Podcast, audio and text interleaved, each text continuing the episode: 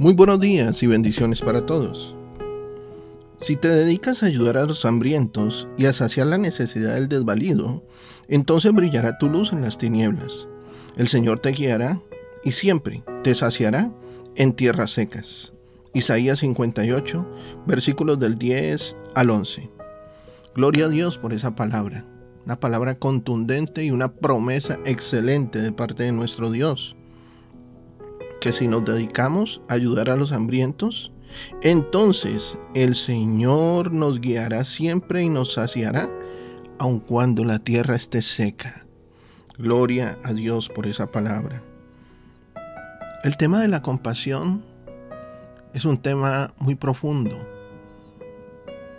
Si el cielo hiciera una estadística acerca de cuáles son las peticiones más frecuentes, pienso yo que la compasión estaría en los últimos lugares.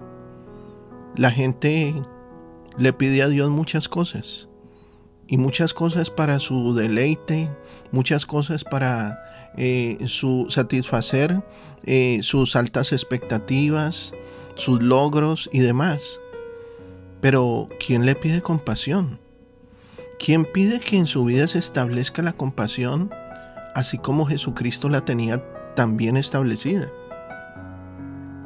La compasión siempre tiene un costo, un sacrificio de tiempo, dinero, energía, reputación o privacidad. Jesús se sacrificó por ti y te vuelves más como Jesús cuando tú te sacrificas por los demás. Jesús contó una parábola sobre un samaritano que encontró a un hombre golpeado y abandonado al costado del camino. El samaritano sirvió a un total desconocido. Primero, administró primeros auxilios en la escena del crimen o en el lugar de los hechos. Luego, puso al hombre en el burro, lo que significa que el samaritano caminó todo el trayecto. Registró en un motel al hombre lo cuidó toda la noche, es decir, que también se trasnochó, que también la pasó en vela. Este samaritano pagó la cuenta por la mañana, se comprometió a cubrir cualquier costo adicional, es decir, que le, dejó pago varios días hasta que se repusiera allí en ese hotel o en ese motel. ¿Qué ganó el samaritano? Sería la pregunta. El samaritano no ganó nada. Ni siquiera conocía al hombre. Nadie le dio ningún premio. Él intervino para ayudar sin ninguna preocupación por el sacrificio que podía requerir.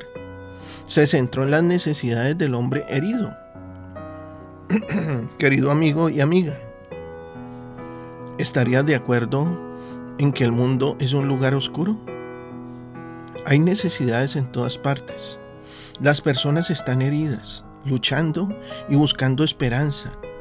Las personas están desilusionadas. Están las personas desamparadas y desorientadas. Cuando das un paso para servir a los demás, brillas en la oscuridad en este mundo quebrantado. Nuestro Señor y nuestro Dios nos ha llamado a ser luz en medio de las tinieblas. Pero también la palabra del Señor nos habla en Filipenses capítulo 2, versículos del 12 al 16, y dice lo siguiente. Por tanto, amados míos, como siempre habéis obedecido, no como en mi presencia solamente, sino mucho más ahora en mi ausencia. Ocupaos en vuestra salvación con temor y temblor, porque Dios, es el que en vosotros produce así el querer como el hacer por su buena voluntad.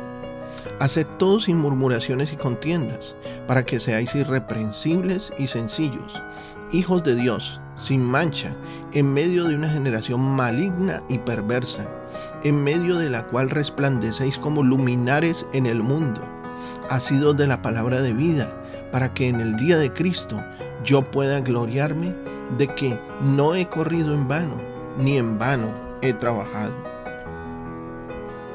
Te invito para que hagamos una oración. Señor y Padre Celestial, Hemos reflexionado, Señor, acerca de la compasión.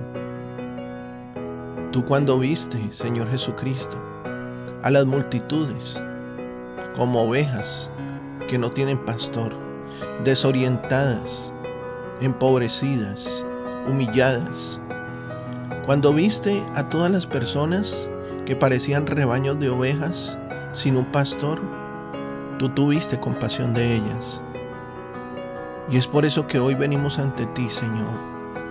Tú que tuviste compasión de cada uno de nosotros. Y hoy somos lo que somos. Y llegaremos a ser lo que tú quieres que seamos. Pero es por tu compasión porque un día tuviste compasión de nosotros, que nos viste desorientados, que nos viste amargados, que nos viste enlutados, que nos viste enfermos, que nos viste con hambre y sed, y tú nos recogiste, nos salvaste, diste tu vida a cambio de nuestra salvación. Y hoy, Señor, agradecidos estamos.